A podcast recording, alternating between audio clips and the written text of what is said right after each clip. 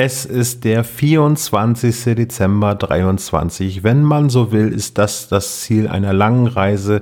Wir kommen heute mit dem letzten Kalendertürchen für diesen Adventskalender und wir haben euch noch etwas herausgesucht, was euch vielleicht den Feiertag ein bisschen noch versüßen kann. Wir reden heute über zwei Kurzgeschichten aus der Anthologie Die Geisterlampe. Ja, und wir quatschen ein bisschen vorweihnachtlich oder weihnachtlich, ganz wie ihr es sehen wollt. Und wir feiern heute letztmalig mit der Redaktion Fantastik die Verlosung zu ihrem 25-jährigen Jubiläum. Eigentlich feiern wir natürlich hinterher noch weiter, aber ihr könnt heute zuletzt etwas gewinnen. Und zwar haben wir diesmal zwei fantastische Preise für euch und es geht, gibt diesmal auch zwei Gewinner. Ihr könnt zum einen gewinnen Private Eye, das Grundregelwerk oder Wolsung, das Grundregelwerk. Ihr schreibt also in die Kommentare, was ihr uns zu Weihnachten wünscht und was ihr euch wünscht, das eine oder das andere und wir würden das bei der Verlosung entsprechend berücksichtigen. Tja, und jetzt drücken wir euch final die Daumen für das 24. Türchen und für diese Verlosung. Wir danken euch für eure Aufmerksamkeit und vielleicht hören wir uns in diesem Jahr nochmal ganz kurz wieder für den Jahresrückblick. Ja, und jetzt viel Spaß bei Die drei Fragezeichen und die Geisterlampe Teil 2.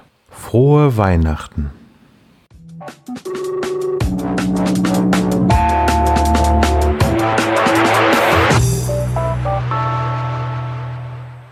Hallo und willkommen zurück bei Tomian, unserem nächtlichen Talkradio. Heute Nacht haben wir eine Themensendung. Alles steht unter dem Motto Ich habe ein dunkles Geheimnis. Wenn ihr dazu mit mir reden wollt, dann ruft in der Redaktion an oder schickt uns eine E-Mail. Und unser erster Anruf heute Nacht ist der Sebastian, 39. Hallo Sebastian. Ja, moin Tomian. Ich bin ein Riesenfan und ich habe schon ganz oft angerufen, aber ich bin nie durchgekommen. Aber heute hat es ja geklappt. Ja, und ich freue mich total. Danke, das ist sehr nett. Äh, was ist denn dein Thema? Was ist dein dunkles Geheimnis? Ja, äh, das ist mir jetzt etwas unangenehm, aber ich mag kein Spezi trinken. Spezi, die, dieses Cola-Mischgetränk? Ja, genau. Ich finde das ganz furchtbar. Ja gut, aber das ist ja, das ist ja eigentlich recht harmlos. Dann, dann trink es doch halt nicht. Ja, wenn das so einfach wäre, ich muss das ja trinken du musst Spezi trinken. Das klingt spannend. Wieso musst du denn Spezi trinken? Ja, wegen der Hörer. Ich habe einen Podcast. Ach, und der dreht sich um Mischgetränke. Das ist ja Special Interest. Ja, eigentlich nicht. Aber ich habe da mal behauptet, ich würde gerne Spezi trinken, weil es zum Namen passt. Wir sind der. Nein, nicht, nicht, nicht den Namen sagen, dann können dich die Leute ja erkennen. Oh ja, stimmt. Also, du hast im Podcast gesagt, du würdest gerne Spezi trinken und jetzt musst du das immer tun. Ja, die Leute schicken mir literweise diese ganzen unterschiedlichen Marken und lokalen Spezialitäten und ich muss alle testen und sagen, welche ich am besten finde. Und dabei magst du das gar nicht. Nee, schrecklich. Wer mischt denn bitte freiwillig Cola und Limonade? Das ist doch verrückt. Ja, also ein bisschen pervers finde ich das auch, aber das kann ja jeder machen, wie er oder sie mag. Ja, aber ich muss jetzt jedes Jahr einmalweise von diesem Gesöff runterkippen. Im Podcast. Oh Mann, Sebastian. So viel. Und die Leute schauen dir dann dabei zu? Nee, nein, nein, die hören das nur. Ist ja kein Videopodcast. Ach so, und rülpst du dann für die Leute? Bitte was? Ob du für die Leute rülpst, also rülpst du ins Mikrofon? Nein, ich versuche das zu vermeiden. Das ist ja kein Fetisch-Podcast. Ach so, ja, verstehe ich. Ja, ich weiß auch nicht so richtig, was ich nun machen soll, weil eigentlich will ich das gar nicht mehr trinken und bewerten. Kannst du nicht einfach Mineralwasser trinken und die Spezi wegkippen oder weiterverkaufen oder so? Hm, das ist eine super Idee. Aber ich wüsste gar nicht, wie ich das alles verkaufen soll. Ja, Sebastian, du weißt ja vielleicht, dass in meinem Team auch ein Getränkehändler ist, der liebe Horst, und der hört auch die ganze Zeit zu. Der kann dich gleich gerne einmal zurückrufen. Oh, das wäre ja super. Dann leg gleich bitte auf und der Horst ruft dich dann zurück. Tschüss, Sebastian. Äh, ciao, Tomian. Äh, ach so, Tomian? Ja. Äh, kann ich bitte noch ein Autogramm bekommen? ja, das bekommen wir hin. Du gibst dem Horst einfach deine Anschrift und wir schicken dir das dann zu. Oh, vielen, vielen Dank. Gerne, Sebastian. Viel Erfolg mit dem Mineralwasser. Ja, spannend, was es alles geben kann. Ihr Lieben, in der Leitung begrüße ich nun Olaf, 24. Hallo Olaf, was ist dein Geheimnis? Servus Tomian. Also, Ja, also mein Geheimnis ist, ich mache einen Podcast, aber von dem kann ich niemandem erzählen. Ach Mensch, offenbar haben wir heute gleich zwei Themen gleichzeitig. Die Nacht, in der die Podcaster anrufen. Ja, ja, ich habe den Anruf von dem Sebastian da auch ganz aufmerksam verfolgt. So, du hast also einen Podcast, von dem keiner wissen darf. Genau. Aber ist das nicht das genaue Gegenteil von dem, was man mit einem Podcast erreichen will? Ja, nee, also, also Hörer habe ich ganz viele, aber ich kann es in meinem Umfeld halt niemandem erzählen. Weil das Thema so peinlich ist. Trinkst du da auch was? Nein, nein. Isst du? Oh, ey, wenn einer im Podcast ist und dabei spricht, da raste ich aus. Ja, gut, also das führt jetzt auch in die falsche Richtung. Was ist denn dein Thema? Ähm, ich rede da über TKKG. Diese Kinderserie. Es sind Jugendhörspiele, Tomian. Ach, Verzeihung, ich, ich wollte das nicht lächerlich machen. Jugendhörspiele. Und warum darf das keiner wissen? Ja, also ich habe da noch so einen anderen Podcast über die drei Fragezeichen und meine Mitpodcaster, die dürfen das nicht wissen. Ach so, du gehst denen quasi fremd. Ja, schon irgendwie. Mit Tim, Karl, Klößchen und Gabi gleichzeitig. Ja, Und Timmy dem Hund. Oscar. Mir doch egal. Äh, Ich meinte, und was fasziniert dich so an TKKG? Also mehr als an den drei Fragezeichen? Ja, das, das fängt schon bei den Titeln an. Ich meine, bei den drei Fragezeichen, ne? Also, was erwartet man denn bei einem Titel wie Rache von der dämonischen Geisterfurie? Und das ist bei TKKG besser? Ja, absolut. Also nehmen wir nur mal Folge 387. Messerstecher auf dem Abschlussball. Da weiß man doch gleich, was man bekommt. Ein ungutes Gefühl in der Magengegend? Na, Quatsch. Spannung und Spiel und Spaß. Ich glaube, da verwechselst du jetzt aber was, Olaf. Ich wusste es. Du bist also auch einer von denen. Äh, wa- was für einer bin ich? Hallo? Olaf? Ich glaube, er hat aufgelegt. Ja, so schnell kann das gehen. Ich schau mal, wen wir als nächstes in der Leitung haben. Den Nick, 33. Hallo Nick. Der Name ist Knick, Tomian. Knick. Oh, Verzeihung. Das ist ja mal ein seltener Name. Was ist denn dein dunkles Geheimnis, Knick? Ähm, ja, also ich kaufe mir regelmäßig 60 Kilogramm Hackfleisch beim Metzger. 60 Kilogramm? So viel? Und, und was, und was machst du dann damit? Ja, das, das, ist mir, das ist mir etwas peinlich. Naja, nun hast du ja angerufen, also wolltest du es ja wohl auch erzählen, oder? Ja, stimmt schon. Also gut. Ich baue mir aus dem Hackfleisch kleine Männchen. Ist das was Sexuelles? N nein, ich baue mir Kandidaten für meine Quizshow. Und der Verlierer wird gegrillt. Meinst du das ernst? Ja, ich nenne es der schwächste Brät. Ach ja. Mensch. Schau mal einer, wie spät das schon wieder geworden ist. Äh, das war, Hey, hey, ich will hier nicht abgewürgt werden. das war Tomian für heute. Gute Nacht, macht's gut. Bis morgen. Ah, mein Kopf. Ah, wo bin ich? Ah, du bist wach. Ähm, du hast im Schlaf gesprochen. Ich habe geträumt, ich hätte meine eigene Radioshow. Wo sind wir? Olaf hat uns in seine Wunderlampe gezaubert. Was guckst du so doof? Ich frage mich, ob ich immer noch träume. Und euer Besteck könnt ihr schön alleine polieren. Deckung!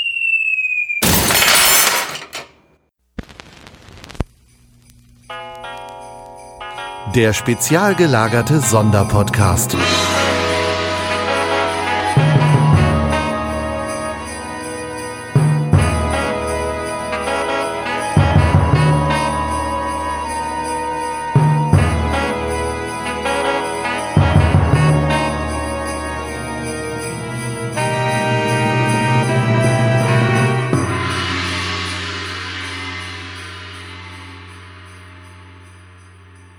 Und herzlich willkommen beim spezial gelagerten Adventskalender zum letzten Türchen für dieses Jahr. Mein Name ist Olaf und ich begrüße die beiden Weihnachtsmänner Tom und Sebastian. Hallo ihr beiden. Guten Abend. Servus. Ich habe ja gedacht, dass, als du gesagt hast, äh, das ist das letzte Türchen, dass du sagst, mein Name ist Olaf. Olaf. Und ich begrüße Sepp oh, und Tom. Aber na gut. Der Olaf hätte ich auch sein können. Wart ihr denn schon mal Weihnachtsmänner? Ja, habt ihr euch schon mal in einen Dienst äh, begeben, wo ihr euch als Weihnachtsmann verkleidet habt? Ja. Ich war schon Weihnachtsmann, ja. So, ihr haltet es jetzt wahrscheinlich bei mir für äußerst unwahrscheinlich und könnt euch das gar nicht vorstellen. Aber ich war der Elf on the Shelf. Doch, Aber- doch. Nein, ich war der. Grinch, genau. Aber tatsächlich habe ich das auch schon mal getan in, in Ansätzen. Also, So richtig mit. Wie, wie ist man denn in Ansätzen Weihnachtsmann? man kommt, aber man redet nicht mit den Kindern. Ach, nein, ich, ich hatte keine, äh, ich hatte keine komplettes Kostüm an, sondern nur eine Weihnachtsmannmütze auf und habe Geschenke verteilt. Ich finde, das zählt, zählt nur so halb, weil ich hatte ja kein komplettes Kostüm an. Es zählt nicht mal so Viertels, aber okay. Ja gut, dann war ich das, nur- dann war ich das noch nie und alles perfekt. Dann lebe ich da so mit. Und ho, ho, ho, love du? Nee, noch nicht. Echt jetzt? Bin ich der Nee. einzige Nikolaus hier? Na, mir wurde, also äh, mir wurde mal gesagt, dass die, meine Stimme so markant wäre bei denen, wo ich es hätte machen können, dass die mich sofort wiedererkannt hätten. Aha, das ist aber eine schöne Umschreibung für deine Stimme. Wir wollen dich nicht, genau. ja, deine ich Stimme ist so, ist so eine Charakterstimme. Nee, das, das haben sie, glaube ich, nicht gesagt. Naja. Aber nee, bin noch nicht dazu gekommen und äh, ja, für meine Tochter sowieso geht das nicht. Also die würde mich sofort erkennen. Ja gut, das ist ja klar. Das ist auch so eine Sache, äh, sie wird jetzt auch so, äh, ist in dem Alter, wo sie jetzt auch misstrauisch wird bei einigen Sachen. bei uns Jetzt ist wird die endlich schlau. Ha. Nee, ja, äh, genau, achtmal klug war sie schon, jetzt ne, brauchst du nur noch einmal klug werden. Ähm, nein, äh, wir haben einen Weihnachtswichtel, der ist dieses Jahr bei uns eingezogen. Ich kannte diese Tradition auch noch nicht. Das scheint irgendwie was Nordisches zu sein. Äh, Im Hintergrund ist, dass einfach ähm, um die Weihnachtszeit herum, also Adventszeit, auf einmal ein Wichtel ähm, ein, sich ankündigt, wenn die Kinder eben ein entsprechendes Wichtellicht rausgestellt haben. Und äh, plötzlich erscheint dann im Laufe dieser Adventszeit dann ein Türchen irgendwo an einer äh, Wohnungswand und äh, diese Tür ist dann ungefähr so ja, zwei Hände groß und dann äh, kommt ein Weihnachtswichtel und der spielt Streiche und schreibt Briefe über die ganze Adventszeit hinweg. Naja, und das ist bei uns halt auch passiert und dann kam meine Tochter an und hat gesagt, oh, da hat Papa das alles aufgebaut. Also sie weiß ja auch, dass ich so gerne so Sachen bastel, so Miniatursachen und so. Und da war sie schon ein bisschen skeptisch, aber einige Sachen konnte ich nicht gemacht haben. Deswegen funktioniert das in diesem Jahr noch ganz gut. Ja, Weihnachtswichtel. Und, und dass Mama da vielleicht mit unter einer Decke steckt, da ist sie noch nicht drauf gekommen? Nee. Nee.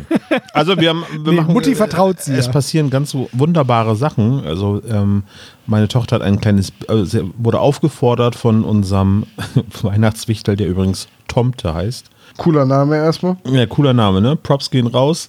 Und ähm, sie sollte ein Bild malen, das hat sie auf ein schönes DIN A4-Blatt gemacht und dann hat sie das äh, vorm Schlafengehen mit Schrumpfpulver ähm, beträufelt und ja, über Nacht ist auf wundersame Weise dieses Bild geschrumpft, sodass es jetzt auf Wichtelgröße geschrumpft ist und dann in einen Bilderrahmen konnte. Also du hast es eingescannt und kleiner ausgedruckt. Nein, nein, das war wirklich ein Wichtelzauber, aber so Ah ja, ähnlich okay. könnte er es gemacht haben. Genau. So ähnlich geht das. ja. Ja. Nee, aber nein, den Brauch kenne ich auch nicht. Nee, aber wir wurden auch letztes Jahr, ist denn bei euch kein Wichtel eingezogen? Ist, das ist dann so diese Eltern-Duktus, ne? So, wie bei euch ist das nicht so? Man denkt, äh, Ja, hängt ihr denn keine saure Gurke in euren Weihnachtsbaum? Hä, natürlich. Auch das hatte ich- Selbstverständlich. macht ihr das jetzt mittlerweile? Was? Nein. Ernsthaft? Nee, das kann man ja kaufen, ne? Also es gibt jetzt. Also ich sag mal so, ich habe eine saure Gurke als Weihnachtskugel. Tatsächlich, weil Ich, ich Michelle weiß und nicht, ich woher eine schöne Tradition kommt, haben. Ne? Das, die, die Briten denken, dass die Deutschen das machen würden oder so. Ne? Das ist ja totaler Quatsch. Aber Michelle und ich haben die schöne Tradition, dass wir uns jedes Jahr eine kotzhässliche Weihnachtskugel gegenseitig schenken. Und so wird unser Weihnachtsbaum immer schöner. Hässlicher. Schöner, Immer- Thomas. Immer anders. Du hast jetzt also ähm, äh, Advents- oder Weihnachtskugel mit Bild, also mit einem Bild von dir drauf? Ähm, Das ist lustig ja, für, für, so, für so Boomer, ist das sehr lustig. hm, Total. Ich Nein, aber das schon. mit der, mit der Weihnachtsgurke, das ist auch eine Sache, die ich auch noch nicht kannte irgendwie. Und äh, letztes Jahr überall in allen äh, Kramsgeschäften konnte man diese Weihnachtsgurken kaufen. Ne? Ich habe ja noch nie einen Weihnachtsbaum gehabt. Also als Kind natürlich bei meinen Eltern, aber also seitdem ich zu Hause ausgezogen bin, das ist glaube ich dieses Jahr das erste Jahr, dass wir uns entschieden haben, einen, einen Weihnachtsbaum aufzustellen. Ist das so ein USB-Weihnachtsbaum oder? Äh, nee, es ist ganz klassischer Weihnachtsbaum. Meine Mutter brauchte ihren dieses Jahr nicht, also habe ich mir das ausgeliehen. das Ah, Zeug verstehe. dafür. Also, also ich finde keinen Weihnachtsbaum echt schade. Aber das kann ja jeder selber entscheiden. Aber ich bin froh, wenn Ich ich. feiere ja normalerweise auch in dem Sinne kein, kein Weihnachten. Ich finde Weihnachten ist die schönste Zeit des Jahres und deswegen trifft sich ganz gut, dass das hier das 24. Kalendertürchen ist. Also die schönste Zeit des Jahres ist immer noch Sommer, wenn es draußen warm ist und es nicht schneit. Hä, nein, auf man gar sich keinen nicht Fall. alle Nase lang eine Erkältung einfängt. Ja, da brauchst du einfach Abwehrkräfte. du Dulli. Weil Sprach er hustens. Weil du auch im Dezember Geburtstag hast, habe ich jetzt eigentlich gedacht, dass es eher eine, eine Sache wäre, die in deiner Kindheit irgendwie etwas wäre, was immer ein, ein Anlass zur Freude ist. Geburtstag und Weihnachten so hintereinander. Natürlich Ja, finde ich auch. vom Kommerz getrieben, äh, aber eben halt aber auch irgendwie äh, durch, durch Familie. Ne? Also, Also, ich sag mal so, ich habe ja auch äh, am 9. November Geburtstag, wie ihr ja wisst. ach so, ja, und stimmt. ja. ähm, Hm. ja, und äh, ich rede ja auch mit den Spezies, nicht nur mit euch. Und äh, ich, ich freue mich immer auf Herbst und Weihnachten und Winter und so. Aber ich fühle mich auch da sauwohl, wenn es dunkel ist und kalt und nass. Also, das ist einfach, ich, ich finde Sommer richtig, richtig scheiße. Aber das ist jetzt halt auch nur meine Meinung. Ne? Das ist okay. Andere mögen eine andere Meinung haben. Naja, das ist ein anderes Thema. Gut, aber wir haben tatsächlich auch eine gemeinsame Weihnachtstradition, nämlich wir beenden feierlich unseren Adventskalender mit einer letzten Folge. Oder wir haben die letzten Jahre natürlich auch ein bisschen übertrieben. Dieses Jahr ist es tatsächlich aber heute unsere letzte Folge und wir haben uns überlegt, dass wir uns noch einmal zwei Geschichten von der ersten Adventskalender, der nur zwölf Türen hatte, rausgesucht haben, nämlich die drei Fragezeichen und die Geisterlampe. Und wir haben uns heute die letzten beiden Geschichten rausgesucht, über die wir heute ein bisschen ausführlicher sprechen wollen, gemäß ihrer Länge angesprochen, äh, angemessen der Länge, ähm, weil sie dauern insgesamt zusammen, glaube ich, eine halbe Stunde. Ne?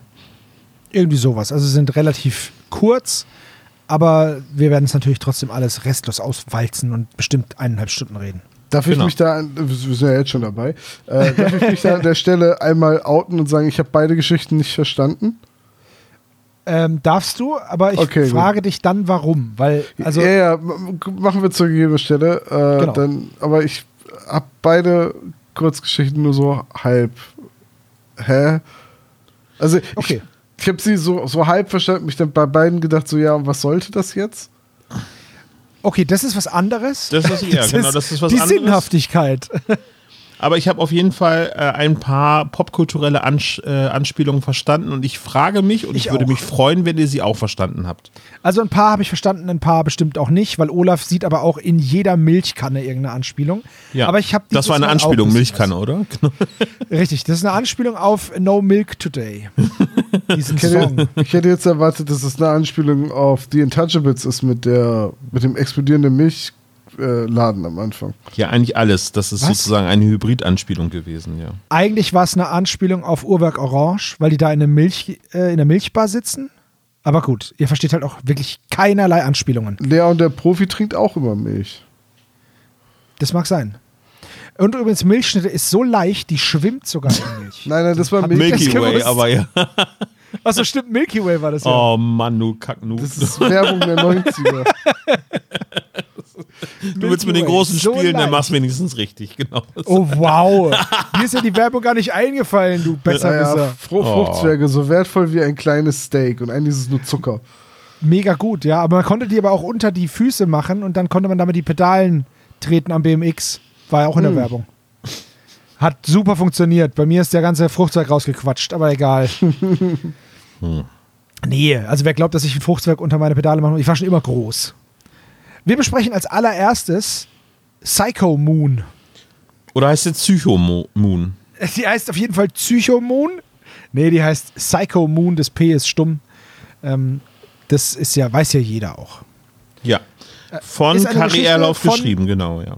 Genau, ist eine Geschichte von Kari Erlhoff, Cover natürlich von Silvia Christoph und wir haben auch hier wieder dieses wiederkehrende äh, Wunderlampen-Cover mit im Hintergrund einer, ja, so einer Duschbrause, wie heißt denn das? Armatur. Armatur heißt es. Und die ist auf jeden Fall hot. Und erschienen ist auch. Also wenn du schon so eine Jahr 2011. Duschbrause hot findest. Ne? Ja, das ganze Hörspiel ist jetzt auch richtig hot. Werden wir gleich sehen. äh, André Minninger, Heike Dine Körting, ähm, Skript und Regie. Und die Länge sind 11 Minuten und 7 Sekunden. Eider Daus, das ist kurz. Ja. Wir haben auch eine, eine Latte an Sprechern, insgesamt drei. Was, in Psycho Moon? Nein. Doch, Doch. im Psycho Moon haben wir drei Sprecher. Naja, gut, außer Justus und Peter, ne? Die, Nein, Und dem das Sind Erzähler. doch, das sind doch mehr. Du hast den Hotel-Heini, du hast die Frau mit dem Baseballschläger, du hast den Mann, der im Hintergrund die Frau mit dem Baseballschläger abwehrt. Und Kelly. Dann, dann hast du Kelly und, und Du hast Kelly, Peter und Norman. Justus. Norman ist der, ist, der, ist der Typ an der Rezeption und die Frau. Und das, dieser Mann im Hintergrund, den hört man ja nicht. Es Ja, gut, hört dann- ja nur sie. Dann sind es eben vier und nicht, aber es sind nicht drei. Doch, Kelly, Norman und die Frau. Und dann sitzt halt noch Peter, Justus und der Erzähler, aber die zählen so, die- sowieso die- nie mit. Ach so, die zählst du nicht mit als Sprecher. Okay. Merkst du, Tom, wie Ja, sich als- Sebo das schön redet? Ne? Ja, Was irgendwie da schon. Alter, hat, ihr ne? seid echt schlimm, ne? Wenn wir sonst sagen, wir sagen immer, ja gut, die üblichen drei, da brauchen wir nichts zu sagen. Und dann bewerten wir, wie viele Sprecher noch in der Folge sind. Wir sagen doch nicht immer die drei noch mit dazu. Und der Erzähler ist doch auch immer dabei. Was, wo kommen wir denn da hin? Aber gut, natürlich sind es dann sechs Sprecher, was immer noch enorm wenig ist. Wenn man jetzt natürlich Herrgott. noch den Nachrichtensprecher aus dem Radio mitzählt, was eigentlich müssen wir eigentlich bei sieben Sebo. Okay, und jetzt, liebe Spezies, überlegt euch mal, wer von uns beiden der Klugscheißer war. Ich, Also. ich meine ich mein ja nur, also wenn will ich, dass wir das hier Klar, richtig meinst du nur. zählen. Also sind wir. So, dann ist da noch, dann ist da noch der Taxifahrer, also sind es eigentlich acht. Die, werden doch, die, die haben doch überhaupt keine Sprechrollen. Hast du das Hörspiel gehört? Ich wollte nur gucken, wann du einknickst, aber nö, also, also Liebe Spezies, schreibt in die Kommentare. Heute ist äh, So, quasi die Gewinnspielbedingung zu sagen, wer die goldene Korinthe verdient hat. Also, also jetzt den Radiosprecher und, und den Taxifahrer habe ich mir auch gerade ausgedacht. Ja, ich, ich ist mir schon klar. Ich dachte mir nur, okay, wenn er meint, also gut. Also, Eieieiei. drei Sprecher, Ja. die erwähnenswert sind. Einmal Kelly, dann Norman, so heißt zumindest, also man erfährt den Namen nicht, nur im Klappentext. Ähm, oder halt hier in der Sprecherliste. Und die Frau, die keinen Namen hat. Frau. Äh, Kelly Ja. wird gesprochen von Juliane Salai. Wie immer. Außer immer? im giftigen Gockel. Genau. Haben wir schon viel drüber gesagt, müssen wir, glaube ich, nicht noch mehr sagen. Norman wird gesprochen von Eckhard Dux. Ich, man, ich, man könnte sagen, wie immer, aber ist wahrscheinlich nur einmal dieser Norman. Aber er ist natürlich in einigen anderen drei Fragezeichen-Folgen dabei. Das haben wir aber auch schon mehrfach gesagt. Ja, und dann bleibt nur noch die Frau. Und das ist Anja Topf. Ja. So, äh, wisst ihr denn, warum Eckhard Dux Norman spricht? Ja, wegen warte Norman kurz. Bates. Ja, okay. Ich wollte nur noch kurz sagen, dass Anja Topf immer ist, ist Jenny Collins. Aber das war's schon. Ach so, ja, okay, ja. Ja, Die war zu der Zeit ja also en vogue sozusagen. Genau. So, Eckhard Dux spricht Norman natürlich, weil er auch Gandalf gesprochen hat. Da haben die gemerkt, der kann das ganz gut und dann hat er auch Norman gesprochen. Ja. Ja. Und zwar den Das ist Norman. meine Herleitung. Wie heißt es jetzt? Gates Motel, ne? Ja, Gates, ja, das genau. heißt hier Gates Motel. ich hätte ja. ihn Bill ja genannt, aber Oh mein Gott. Und mehr was mit Computern machen lassen, ne? genau, ja, der hätte dann in seinen Computer gucken müssen, aber wie diese Computeroma, mit die ihre Brille hochzieht. Ihr kennt das Internetbild. Ne? Ja. die, die immer alles falsch liest. Genau. Nein, also er hat natürlich Norman Bates aus Psycho gesprochen, also Anthony äh, Perkins hat er äh, synchronisiert in der Verfilmung von Edgar, ach Edgar Wallace sage ich schon, Alfred Hitchcock heißt der gute Mann, aus dem Jahr 1960. Habt ihr den Film gesehen? Ja, zum Nein. Erscheinen war ich im Kino. Ich habe auch die, weder den noch die Neuauflage gesehen und auch Oh, die- nicht die Serie Bates Motel. Ah, okay. Aber der, der Originalfilm ist natürlich eine Sensation. Man muss es natürlich auch irgendwie zeitkritisch betrachten, weil diese Duschszene war natürlich für 1960 eine absolute Sensation, dass es eben halt quasi äh, eine Nacktszene gab und auch diese Toilettenspülung. Das ist tatsächlich das Revolutionäre, dass zum ersten Ja. Mal eine Toilette in einem Kinofilm vorkam. Richtig, das erste Mal, dass ein Klo gezeigt wurde. Seitdem war der Siegeszug der Toilette in Kinos nicht mehr aufzuhalten. Ja, Gibt es ganze, äh, ganze Genres drumherum, also die ganzen Äh, Vampir, Vampir-Teenage-Geschichten ist ja auch im Endeffekt die ganze Ga Zeit nur eine Toilette. ganze Filmreihen, die nur für Toiletten als Target Audience produziert werden. Also, ich meine, die Mhm. ganzen Fast and the Furious, alles von Marvel, ist eigentlich alles für die Toilette. Ja, richtig. Ähm, Twilight zum Beispiel auch, ganz Ja. großer Toilettenfilm. K komplett für die Toilette. Ja. Wahnsinn. Also wie viel, wie, viel- es ist auch ein Riesenmarkt, ne? muss man auch Ja. einfach mal sagen. Ja, Wenn du ja. jetzt mal ins Kinoprogramm schaust, das 2023 waren 90% der Filme Toilettenfilme. Ja, definitiv. Komplett fürs Klo. Man überlegt ja auch, ob man den Oscar zukünftig in so einer Art Denkerpose abbildet. Da kommt ja auch dieser Net Net Netflix and, äh, and Shit irgendwie zustande. ne? Netflix and Shit. Ja, ich habe ich hab übrigens, ich habe einmal die Denkerpose, ja, aber was ich gehört habe, ist, dass man jetzt auch dazu übergegangen ist, dem Oscar einfach so eine so einen WC-Entenhals zu geben, weil das wohl noch besser daran erinnern würde. Und in der Hand so eine Klobürste hoch. Nein, also, Genau, genau. also mal ganz Angelehnt an die ehrlich. Freiheitsstatue, die Freischeißstatue dann praktisch. Dass du, Nee, aber der Oscar ist ja nun wirklich eine sehr schlanke Figur. Ihr wusstet ja, dass der Umfang von dem Oscar genauso äh, breit ist wie eine Klopapierrolle. Es ist so, dass wir jetzt Toilettenpapierhalter benutzen Genau, können. das kann man so reinklicken. Genau, da gibt es von von Ah, ich könnte mir so vorstellen, weiter. irgendjemand, der, der so richtig viele Oscars gewonnen hat, so ein Peter Jackson, der hat den bestimmt zu Hause auf dem Gäste-WC stehen. Also, ja, richtig, sonst so mit dem mit. Andere haben die Mickey Mouse da liegen und äh, Peter Jackson hat halt einfach mehrere Oscars da stehen. Ja. Einer davon vielleicht sogar als Klobürste umgebaut. Einfach den Kopf abgesägt und oben eine Bürste reingesteckt. ist ja auch ganz apart. Also, Das hätte was. So, aber jetzt mal allen Spaß beiseite. Psycho ist natürlich ein ganz großartiger Film. Vor allem damals ja die, ähm, hat man ja noch ausgenutzt, dass es schwarz-weiß ist und die Blutspritzer mit Schokoladensirup gemacht. Entschuldigung, habt ihr gewusst, dass das der erste Film, bei dem eine Toilette vorgekommen ist? Reden wir heute über täglich grüßt das Murmeltier oder was machen wir gerade? ja, ich dachte, Äh, nee. oder? Also nein, äh, geschrieben wurde Psycho von Robert Bloch damals ähm, und ähm, ja, Alfred Hitchcock hat sich relativ früh die äh, Filmrechte für dieses Buch besorgt und äh, aber es war nicht unumstritten. Also tatsächlich ist es der mit umstrittenste Film von Alfred Hitchcock. Ich glaube, ich weiß nicht, hast du den Film Hitchcock gesehen? Also, Ja, und da wird die ganze Geschichte um Psycho und was, und wie viele Leute ihm davon abgeraten haben, diesen Film zu machen und so weiter, weil niemand an den Erfolg geglaubt hat. genau. Äh, das, das wird da sehr ausführlich erzählt. Ja, ein großartiger Film, also beides, sowohl Psycho als auch eben ähm, der Film über Hitchcocks Biografie und also der orientiert sich fast ausschließlich um Psycho, ne? So, Ja. ja. Ziemlich cool, dass das trotzdem durchgezogen hat, ne? Ja, Also, ich meine, Wenn er keiner dran glaubt. Aber er hat sich auch schon Standing so, wobei er hätte eigentlich damit alles riskieren können, ne? So, naja. Das ist wohl richtig, ja. Hat ja schon mancher Regisseur seine Karriere vorzeitig beendet, weil er halt irgendwelche Flop-Filme gemacht hat, von denen er sich nie mehr erholt hat. Ja. Ja. Gut. Alle Fast and Furious Filme zum Beispiel. Aber äh, jetzt geht es erstmal um die Geschichte von Kari Erlauf, Psychomoon. Ähm, Kurzgeschichte, du hattest eben gesagt, 11 Minuten und 7 Sekunden Laufzeit. Äh, also man sch- springt möglichst, gerade bei einer Kurzgeschichte, möglichst weit hinten in der Handlung rein, also so spät es irgend geht. Nämlich Genau. mit der Ankunft von Peter und Kelly bei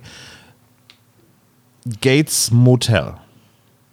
Genau, und dort sollen Peter und Kelly eine Lösegeldübergabe durchführen. Eigentlich nur Kelly, denn äh, ihre Tante wird wohl von ihrem ehemaligen Gärtner erpresst und äh, sie darf aber Peter mitbringen als seelisch-moralischen Beistand, keine Ahnung. Auf jeden Fall fahren die beiden dahin und es ist halt eine total abgelegene Gegend. Wir erfahren auch nicht genau, wo es ist. Es ist nur echt ein paar Stunden von Rocky Beach entfernt wo sie da eben hinkurven und Justus und Bob sollen wohl später auch dazu stoßen, aber jetzt sind es erstmal nur Peter und Kelly, um den Erpresser eben in Sicherheit zu wiegen oder so. Und aber auch schon Stunden bevor diese Übergabe ist, kommen die da an. Ja. Irgendwann dann äh, nach der Eröffnungsszene mit Norman Gates äh, kommen sie dann in die Hotelzimmer oder Motelzimmer und ab da habe ich das Gefühl, dass das alles von Kelly inszeniert ist, um mit Peter eine Nacht im Motel zu verbringen. Also du, du bist jetzt gerade diese, du bist jetzt gerade diese großartige Szene mit Norman äh, einfach so ein bisschen drüber weggegangen, weil ich finde es ganz geil, als sie da ankommen und das Hotel super ungemütlich ist und es regnet und Gewitter und man hat so eine richtige Horrorfilm-Atmosphäre. Und dann sagt er, ja, also hier, das ist die Honeymoon Suite. Es ist auch cool in einem Motel, dass es da eine Honeymoon Suite gibt. Es gibt aber keine Minibar, Dafür gibt es aber Automaten. Und in den Automaten sind Süßigkeiten, Kaltgetränke und was man sonst noch so braucht. Zwinker, Zwonker. Das ich Beispiel schon Thunfischsalat. Ne? Thunfischsalat, ich wollte es gerade sagen. so. Feuerzeuge und Thunfischsalat. Richtig. Aber, aber, ja. Klingt komisch, ist aber so. Fand ich aber ganz cool. Man hat so richtig den, den Vibe von so einem, ja, un, ja, unglaublich unangenehmen Motel einfach. Also ich würde da nicht übernachten wollen. Das hört Ich sich weiß auch alles nicht. so liedschäftig an. Ich weiß nicht warum, aber in meiner Vorstellung war das halt so ein, war die Rezeption so ein kleines Bungalowhäuschen im Wald und die einzelnen Hotelzimmer sind sozusagen so kleine Waldhütten, die du mietest. Ich weiß, es gibt die Geschichte zu keinem Zeitpunkt irgendwo her, das wird nicht so beschrieben. Aber in meiner Vorstellung war das halt so ein kleines, kleines, verstecktes, im Wald liegendes Liebeshotel, wo man eher so ein kleines Häuschen mietet als ein Zimmer. Das ist, ich glaube, da, da adelst du dieses Motel doch schon sehr. Also für mich, ich habe, glaube ich, zu viel Supernatural geguckt. Für mich war das so eine abgeranzte ja, Herberge irgendwo an einem Highway. Ja, wie Bates Motel halt eben von Psycho. Also der Name, der hat und auch eben Eckhard Dux, der dann davor kommt, hat sofort das Bild abgerundet. Also es ist ähm, Bates Motel gewesen in meiner Vorstellung. Auch die, der, der Regen. Aber ist das nicht so ein viktorianisches Anwesen im Film? Nee, so da ist das, nee, nee, das ist nur das, das Wohnhaus quasi von, so, okay. von Norman Bates. Und das Motel ist selber, wie man sich eben diese Motels in Amerika so vorstellt. Das sind halt, ich sag jetzt mal irgendwie so, so Containerzimmer und auf zwei Etagen, irgendwie mit einer Außentreppe und dann jeweils Mhm. ein Außenkorridor. Ähm, So sah mein Hotel in New Jersey aus. ja, ja, genau. Aber, äh, aber es ist halt genau so sieht es dann halt aus. Und, und äh, wahrscheinlich wird dann die Leuchtreklame auch nicht vollständig beleuchtet sein. So, das Die ist musst, das du, die Bild, musst du ich habe. flackern. Ein Buchstabe muss so flackern. Ja, ja, genau. Ab Werk. Also du kaufst es und dann kommt ein Techniker Genau. vorbei, der es anschließt und bei einem Buchstaben baut er noch so ein, so ein Störding ein, dass das halt flackert. Das ist da einfach drin. Ja, einen Genau. Buchstaben macht er einfach kaputt. Du kommst rein und siehst eigentlich sofort das Bett. Äh, da drüber ist eine Klimaanlage und eventuell noch eine Funktion, die irgendwie so eine Massagefunktion mit sich bringt, die aber eigentlich nie funktioniert. Die geht auch nur mit Münzen. Genau, und äh, dann steht ein Fernseher auf so einem Sideboard gegenüber vom Bett und dahinter geht ist dann ein Münzen. Spiegel gegenüber von der Tür zum Badezimmer, wo eine Dusche ist und ein relativ schäbiges. Und draußen vor dem. Haus versucht der Hotelmanager gerade mit so einem Kescher eine Leiche aus dem Pool zu fischen. Genau. Aber er ditcht sie dabei immer nur so an und sie treibt Genau. wieder in die Mitte und dann flucht er Ja. so, oh verdammt, No, no murder since bring mir den Tuesday. Haken. Genau. Man hört immer nur so ein Pocken gegen die Tür, genau. Man weiß nicht, was es ist, ne? Genau. Ja. Genau. Also, Kelly und Peter kommen rein, kommen rein in dieses Zimmer, checken ein und Kelly sagt, hier, pass auf, Peter, ich hole uns ein paar Snacks. Und Peter sagt, oh, super Idee, ich möchte duschen gehen. Und dann geht Kelly schon wieder raus. Es gibt ein einziges erleuchtetes Zimmer noch in diesem Komplex und da vermuten sie eben, ist der Gärtner drin und weil Kelly halt sicher gehen will, schleicht sie zum Fenster und schaut rein und sieht da einen Mann, der auf die Uhr schaut und herumläuft und dann kommt irgendwas und Spannungsmusik und Schnitt und ein Szenenwechsel. Das ist, glaube ich, ja, das ist der einzige. Ja. Jetzt kommt diese Szene aus, aus Kellys Perspektive, wie sie draußen am Snackautomaten steht und verprügelt wird. Fast. Ähm, ich korrigiere es ein kleines bisschen. Es ist fast richtig, Tom. Also, das war fast Okay. echt, wirklich fast schon gut. Du bist zweiter. Sieger. Nee, wieso, was kommt denn jetzt, was kommt denn jetzt erst noch? Äh, jetzt kommt, äh, jetzt, P Peter duscht jetzt. Das ist wichtig, weil dann auch so, ist überhaupt nicht wichtig. Peter duscht jetzt und es rumpelt aber dann so an der Tür. Also es gibt so, so Türaufbrechgeräusche. Und ähm, dann kommt nämlich so eine, so eine abgewandelte Art von, von dieser Musik von Psycho. Dieses, diese Vorhangszene in der Dusche mit diesem Ching, Ching, Ching, Ching. Die Geigen des jetzt. Todes, ja. Ja, genau. Ja, das hast du natürlich viel, viel eloquenter jetzt gesagt, als ich das mit meinem Ching Ching. Aber gut. Genau. Und dann steht auf einmal wie Mary Poppins aus dem Boden gewachsen, eine Frau mit einem Baseballschläger im Zimmer und geht halt auf Peter los. Oder will auf Peter losgehen. Ja, ich habe über die ganze Zeit überlegt, ist das quasi die Szene, die zwischen. Also bei Psycho geht es ja darum, dass äh, eine Frau ihre Schwester sucht. Und die soll ja eine Affäre gehabt haben im Hotel, ne? Also im Olaf, Motel. das Ding ist, ich habe den Film nie gesehen. Ich habe keine Ahnung. Es wird schwierig, mit euch darüber zu reden. Ja, gut. Nee, ich kann ja, du kannst ja, du darfst mich nur nicht fragen. Also ich weiß, ich weiß grob, worum es im Psycho geht und ich kenne auch grob die Handlung. Es geht auch irgendwie um eine Tasche mit Geld, die, äh, die ja verschwunden ist. Und letztendlich war ja der große Clou bei Psycho, dass man halt dachte, die blonde Frau, die vorkommt, ist die Hauptrolle und die stirbt nach zehn Minuten. Richtig. Und dann kommt ihre Schwester an und die ist die eigentliche Hauptrolle. So. Das ist ja ein Twist. Ja, und dann kommt heraus, dass Norman Bates der, dieser Psychomörder ist. Der in der Verkleidung seiner Mutter Leute ermordet. Das passiert ja jetzt alles hier im Hotel überhaupt nicht. Nee, Nee. das ist richtig, weil es auch ein Drei-Fragezeichen-Fall ist. Also Fall ist auch zu viel gesagt. Eine Drei-Fragezeichen-Verwechslungskomödie. Denn jetzt kommt die blutende Kelly rein. Die wurde nämlich von der Frau mit dem Baseballschläger draußen angegriffen. Und äh, jetzt klärt sich auf, die Frau denkt, dass Kelly eine Affäre mit ihrem Mann hat, aber so ist es gar nicht. Und Kelly macht das einzig Richtige. Sie verpfeift den Typen, der im der drei Zimmer nebendran wohnt und, und äh, sagt hier, ihr untreuer Ehemann, der ist drei Türen weiter. Was ich dann aber ganz cool finde, ist, dass sie den Baseballschläger einkassiert und sagt, der bleibt mal schön hier. Also, die Frau hat mit einem Baseballschläger Kelly blutig geschlagen. Ja, So, es ist nicht irgendwie, dass sie sie gestoßen hätte und Kelly hat sich dann über den Kopf angehauen und so weiter, sondern es wird implizit diese Platzwunde oder was auch immer entstand durch den Baseballschläger. Und Peter und Kelly sind beide so, ja, ach Mensch, das kann ja mal vorkommen. Ihr Ehemann ist drei Zimmer weiter, lassen Sie nur bitte den Knüppel hier. So, exakt. also, hä? Ja, aber sie haben auch gesagt, wenn noch einmal eine Handgreiflichkeit passiert, holen sie die Polizei. Ja, es reicht ja nicht, dass Kelly. Äh, Du, ich hätte die Frau wahrscheinlich, hätte ich der auch mit dem Baseballschläger Manieren eingebläut. Aber, tja. Peter und Kelly sind halt so nette Menschen, weißt du? Die hatten aber Dazu auch ein anderes, also Kelly hat auf jeden Fall ein anderes Ziel. Ja, Kelly hat auf jeden Fall ein anderes Ziel, weil der Baseballschläger ist nicht das einzige Ding da in dem Raum, weil Peter steht nämlich auch noch nackig vor ihr.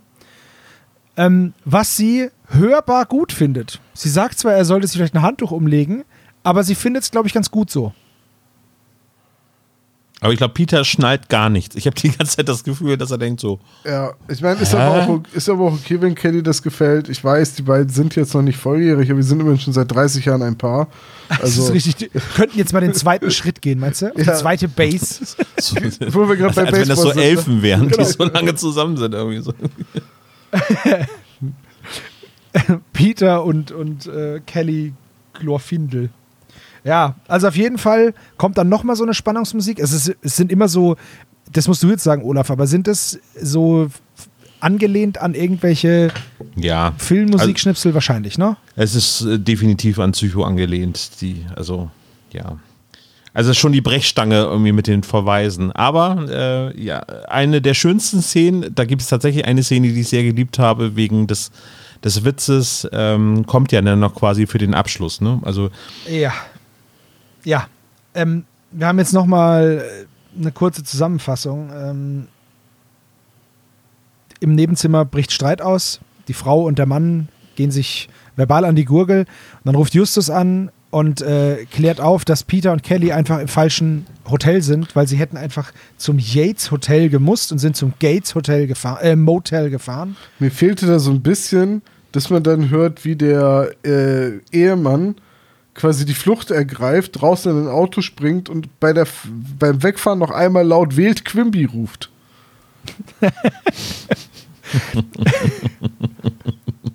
ja, das hat- Wäre hab, hab, cool hab, gewesen. hab ich hier auch genauso stehen, Tom. Verrückt, ich habe es mir auch aufgeschrieben. Quimby fehlt, habe ich hier hingeschrieben. Ja, definitiv. So, also, äh, Bob und Justus haben den Fall geklärt und sagen jetzt, okay, pass auf, wir holen euch morgen ab, weil äh, Peter und Kelly, weiß nicht, mit was die da hingefahren sind, Aber anscheinend nicht auf eigener Achse oder so. Ich weiß es nicht. Und das Schönste kommt jetzt. Denn jetzt ähm, setzt der Erzählertext ein. Der Regen hört auf und der Mond geht auf. Und der Portier und seine Mutter sitzen im Haupthaus am, an der Rezeption. Und dann kommt der Satz: Von all dem bekamen Peter und Kelly nichts mit. Und da sind doch Quietschgeräusche. Da sind hab- doch jetzt zwei kein- Quietschgeräusche. Ich habe keine Quietschgeräusche gehört. Ja, was meinst du, was Peter jetzt macht die ganze Nacht mit Kelly? Kartentricks zeigen oder was? Also ich kann mir vorstellen, was sie machen würden, aber das wird für mich da weder impliziert noch angedeutet. Da sind, da, da, das wird beim Automaten schon angedeutet. Mit dem alles, was man sonst noch so braucht. Hihi, Zwinker, Zwonker. Außerdem ist das hier ja, die? Honeymoon Suite. Das kann, ja, was man sonst noch so braucht. Das kann genauso gut auch eine Zahnbürste sein. Oder Dose halt Thunfischsalat, Thunfisch. klar. Natürlich, Ja. ich weiß. Ist klar. Aber Ein Feuerzeug und Zigarettenpaper und vielleicht noch Tabak. Feuerzangenbowle. Erinnere mich bitte daran, dass wir hinterher noch über Toms Klosterschule reden müssen. Das können wir Ja, sehr gerne genau. machen. Aber Olaf, du hast es auch gehört, oder? Äh, nee, Da das sind- Quietschgeräusch habe ich tatsächlich nicht, weil ich habe das, Das in der ist ganz, Straße mal ganz gehört. kurz. So quiek, quiek. Das, mehr ist es nicht. Zwei Quietscher. Ihr müsst es mal hören. Das ist ganz zum Schluss. Auf jeden Fall habe ich hingeschrieben, die Bumsis sind wieder da. Bumsis are back in town. Nein, was ich, äh, was du eben übersprungen hast, war nämlich der ganz tolle Witz, als Justus erklärt hat, dass sie im falschen Hotel sind und dass der Gärtner, nämlich Mr. McGuffin, auch schon hinter Schloss und Riegel sitzt.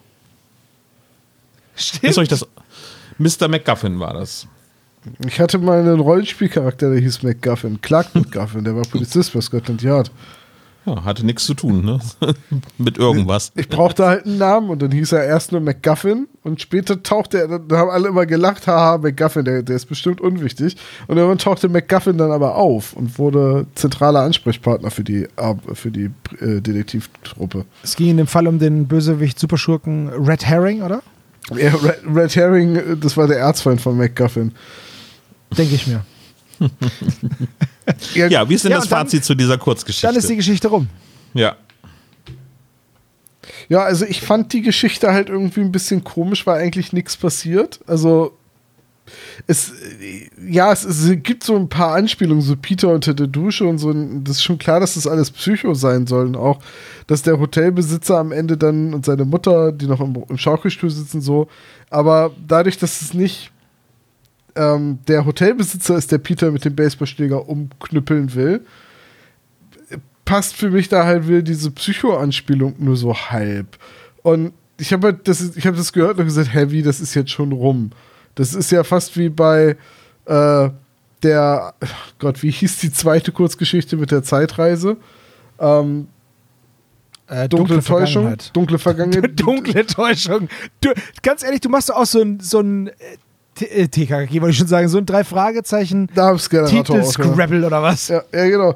Aber das ist halt genauso. Das, das, du hast eine Einleitungsszene und auf einmal ist es vorbei. Und ja, ähm, ich glaube, so ein bisschen diese, wenn, wenn man wirklich eine komplette Anspielung auf Psycho hätte machen wollen, hätte man auch einfach die Handlung von Psycho so ein bisschen nacherzählen können.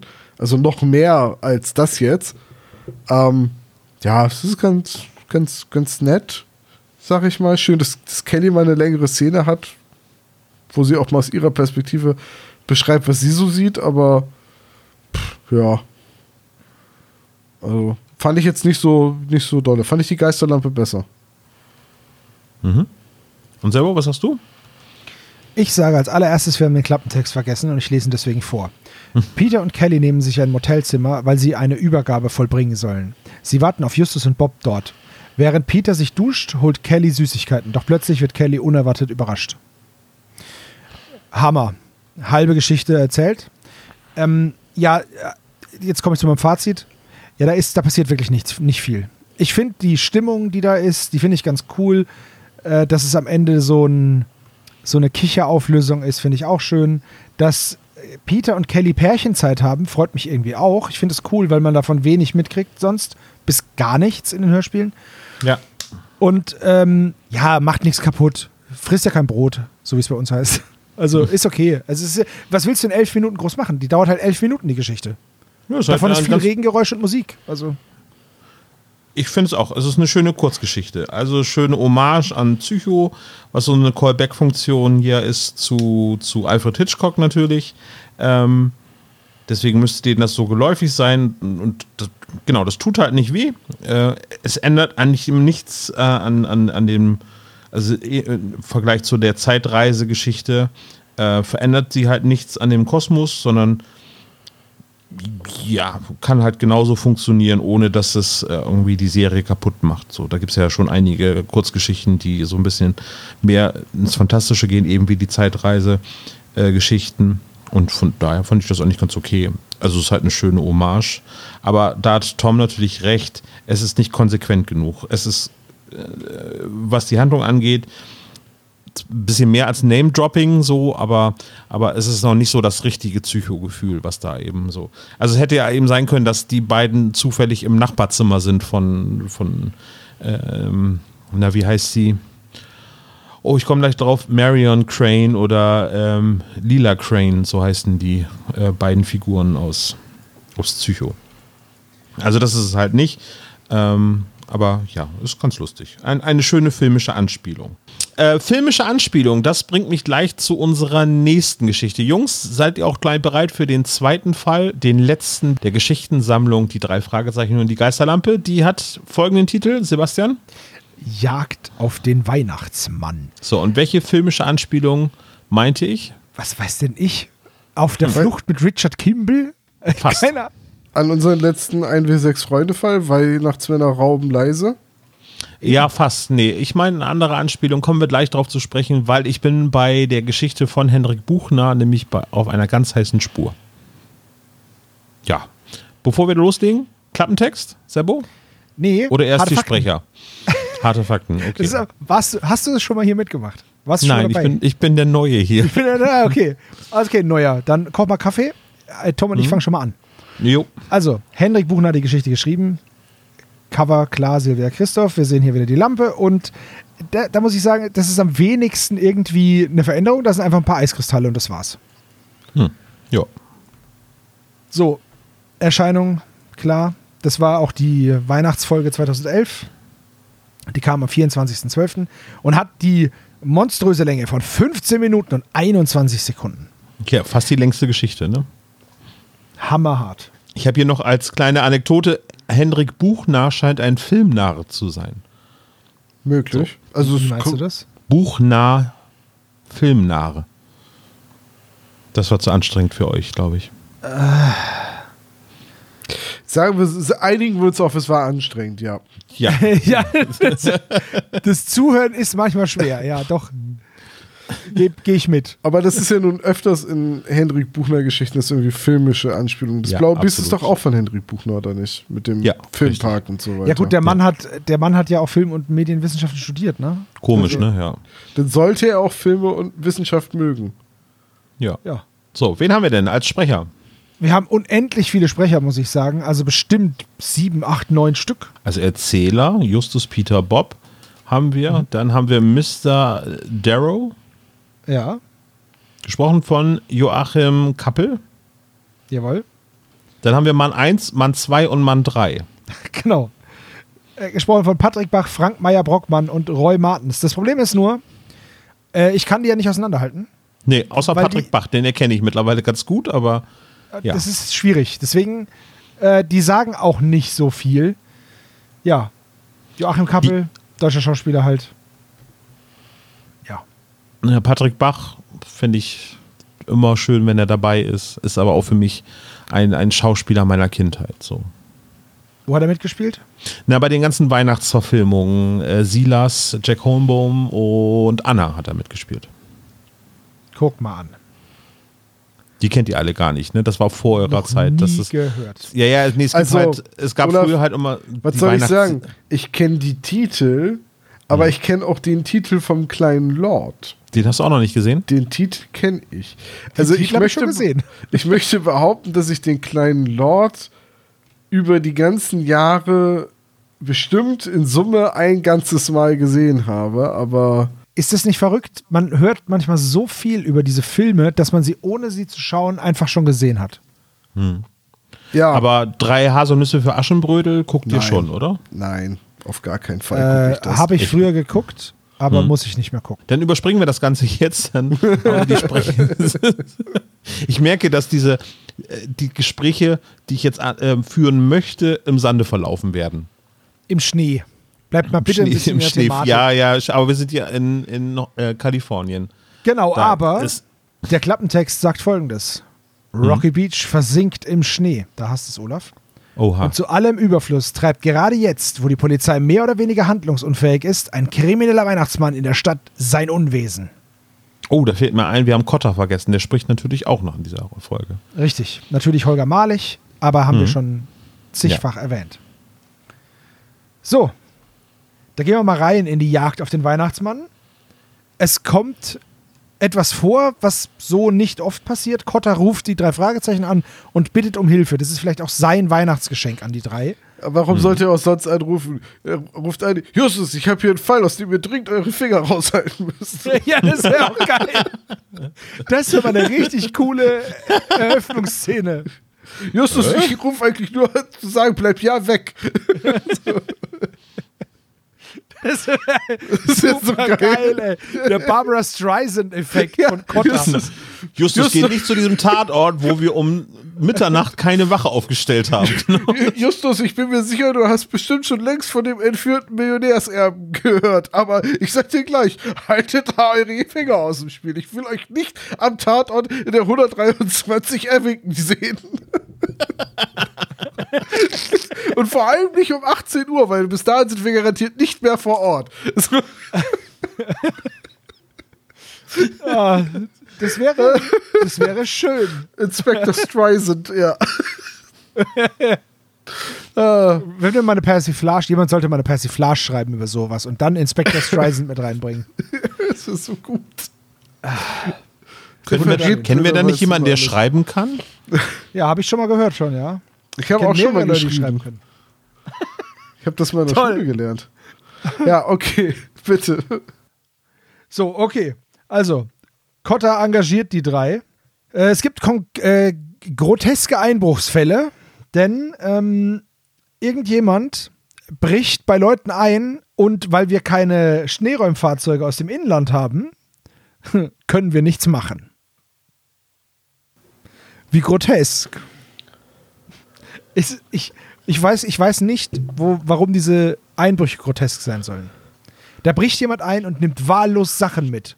Das ist nicht immer so. Abgefahren. Nee, ist wahllos nichts, Also meistens sind die Einbrüche sind ja dann irgendwie äh, Geld.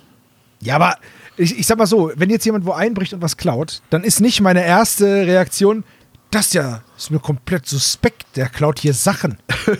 Grotesk. Also, weißt du? Fand, ja, ich, fand ich jetzt noch kein unique selling point. na gut. Aber ist egal. Ähm, es wird von dreister Durchführung gesprochen, teilweise sogar am Tag. Auch das ist ähm, eher nicht ungewöhnlich. Ich bin jetzt auch einen ganzen Tag nicht zu Hause. Ähm, wenn jemand auf dumme Ideen kommt, ich habe eine Selbstschussanlage im Flur. Also alles, alles safe. So.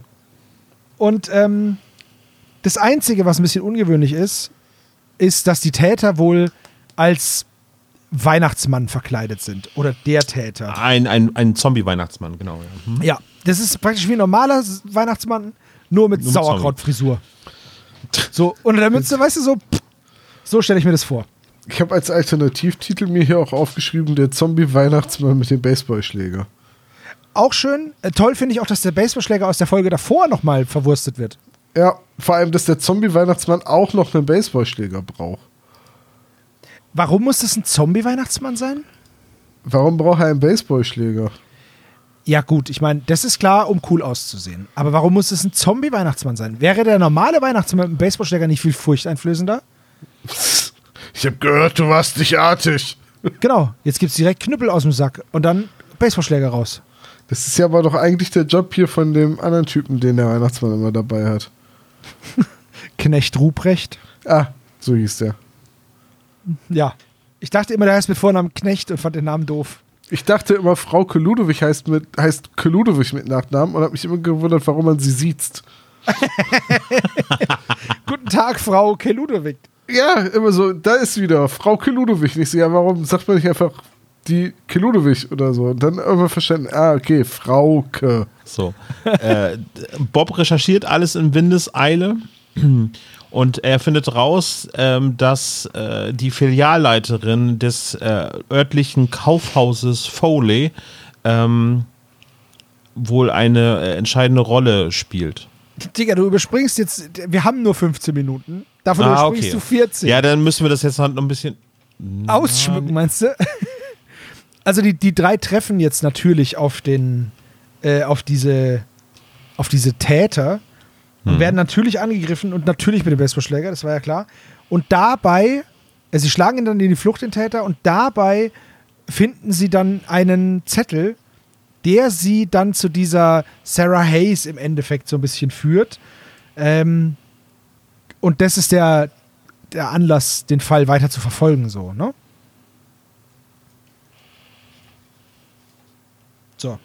Jetzt. Bob ist Hammer vom Gag Recherchieren. übrigens, ne? das ist ja eine schöne, eine schöne Callback-Geschichte. Sie heißt Mrs. Hayes und sie soll ja äh, eventuell vom Kaninchenzüchterverein kommen. Ihr Name ist Hase. Genau, ja, wegen. Echt jetzt? Das habe ich überhaupt nicht. Ihr verarscht ihr mich gerade? Ich sitze auf der Leitung. Nein, nein, das ist, äh, Peter sagt das. Deswegen, Hayes? Na toll, vielleicht hat sie das Geld äh, dem Kaninchenzüchterverein von Rocky Beach gespendet. Ernst? Das ist der Witz? Ich habe mich noch gewundert. Okay. Naja, Hayes, weil es halt der Osterhase, der, der Gegensatz vom Weihnachten ist halt, ne? Also. Der heißt doch nicht Haze. Easter Haze oder was? Der Easter Nein. Man kennt Nein, den, den Easter Haze. Jetzt, In meiner Welt heißt Anyway. Hase immer noch Bunny oder Rabbit. Der Easter Haze kommt also dann wieder, wenn Frühling ist. Jetzt sind wir erstmal dabei. Ähm, Bob recherchiert alles raus und findet eben raus, dass alle Opfer, derer vier gerade, ähm, irgendwas mit Forlays zu tun haben. Und äh, ja, jetzt gibt es aber noch jemanden, der ein potenzielles Opfer sein könnte. Und sie haben festgestellt, okay, warum ist der bisher noch nicht überfallen worden? Ah, die Täter arbeiten sich nach einem Muster durch die Stadt. Das heißt, der, was ist denn das für ein Typ? Das war irgendwie ein, ein äh, warte mal, ich habe es mir sogar aufgeschrieben. Das ist dieser Charles Darrow, der Einzige, der hier noch einen Namen hat von, von den Nebencharakteren. Und äh, das ist der Filialleiter von der Filiale von Forleys in Rocky Beach. Und der ist auch an einer Entlassungswelle beteiligt. Es wurden nämlich kurz vor Weihnachten, ähm, wie man das kennt, von herzlosen Großkonzernen, wurden viele äh, Angestellte auf die Straße gesetzt, weil diese Sarah Hayes, ihres Zeichens äh, Geschäftsführerin, äh, diese, dieses Unternehmen umstrukturiert und da sind ja anscheinend Menschen im Weg. Deswegen werden die alle an die Luft gesetzt. Ja. So, und jetzt die Film, versteckte Filmanspielung befindet sich in den Namen. In Charles Darrow. Nee, Mr. Taggart gibt es äh, dort, der Rechtsanwalt. Äh, Ja. Das ist das zweite Opfer und eben Foleys. Habt ihr die Anspielung verstanden, wo diese Oder- beiden Namen herkommen? Nee. Taggart Tom, und du- Foley. Ax Axel Foley ist äh, der Beverly Hills Cop und Taggart ist einer der beiden Cops aus Beverly Hills, der äh, mit Axel Foley, also mit Eddie Murphy zusammenarbeitet. Aber äh, jetzt frage ich dich mal was. Ja. Was für eine Anspielung soll das sein? Nö, das sind einfach nur die Namen, wo die herkommen. Okay, aber es kann auch sein, es gibt auch Mick Foley, den Wrestler.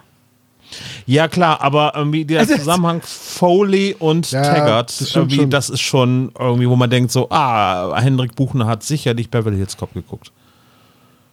Es wäre jetzt so, wenn die Mörter und Tubbs heißen würden. halt auch Genau, genau, genau. Ja. Okay. Ja. okay. Oder Don bin- und Jackson. Ich weiß nicht, also äh, to be honest, ich weiß nicht, ob ich nur deswegen getriggert worden bin, weil jetzt Beverly Hills Cop Teil 4, Axel Foley, angekündigt worden ist für nächstes Jahr auf Netflix. Ähm, kann sein, dass ich mich da deswegen gerade irgendwie sofort äh, getriggert gefühlt habe, aber äh, ich, du, ich will dir jetzt gar nicht absprechen, ne? Ja.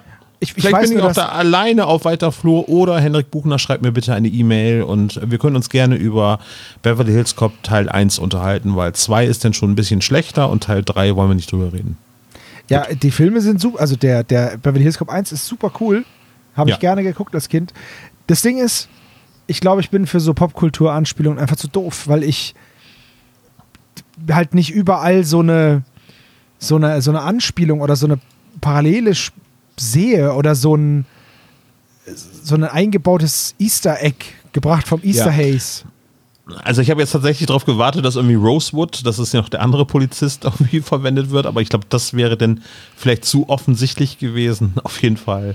Wusstet ihr eigentlich, dass die Rolle des äh, Axel Foley vor ähm, Eddie Murphy ursprünglich Harrison Ford angeboten wurde? Wurde dem irgendwas nicht angeboten? Ich stelle mir halt nur so Harrison Ford vor, wie er vor der Kamera steht und sagt, yo Baby, yo Baby, yo.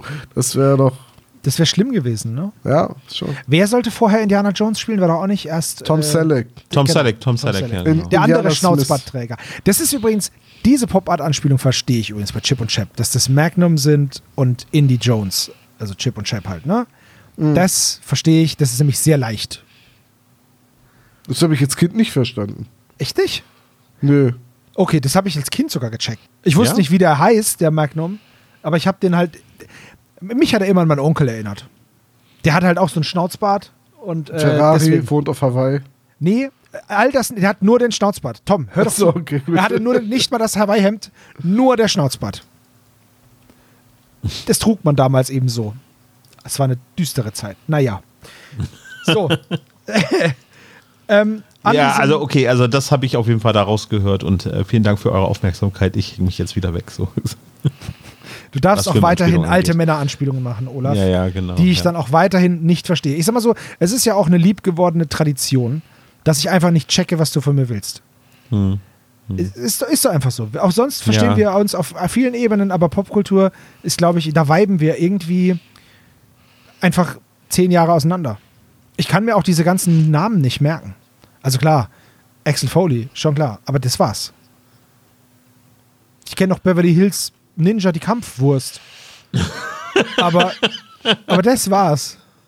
War Ja. das nicht ein Film mit, oh, wie hieß der? Dem Dicken, Äh, mit der ja, Topfrisur, der leider auch schon verstorben ist. ja, John Candy. Nee, doch, John Nee, Candy ist nee, er, ne? nee, John Candy ist, nee, John Candy ist der, ist der, der bei so einer Familienkomödie mitgemacht hat. Warte mal. Nein, John Candy. Der war auch die, Be die Beverly Hills Wurst, oder nicht? Die Beverly Hills Wurst. Aus welchem. Jahr, aus welchem Jahr ist denn dein Beverly Nee, nee, Hills? nee. Die ist, ist der. Beverly Hills Cup 84, 87 der zweite Teil und irgendwie 94 müsste der dritte Teil gewesen sein. aber, aber John Candy ist doch nicht die Kampfwurst. Ja, aber ich kann ja jetzt nicht Kampfwurst bei Wikipedia Natürlich kannst du eingeben. das machen und dann kommt raus, dass es Chris Farley ist. Genau, das ist Ah. der andere Dicke.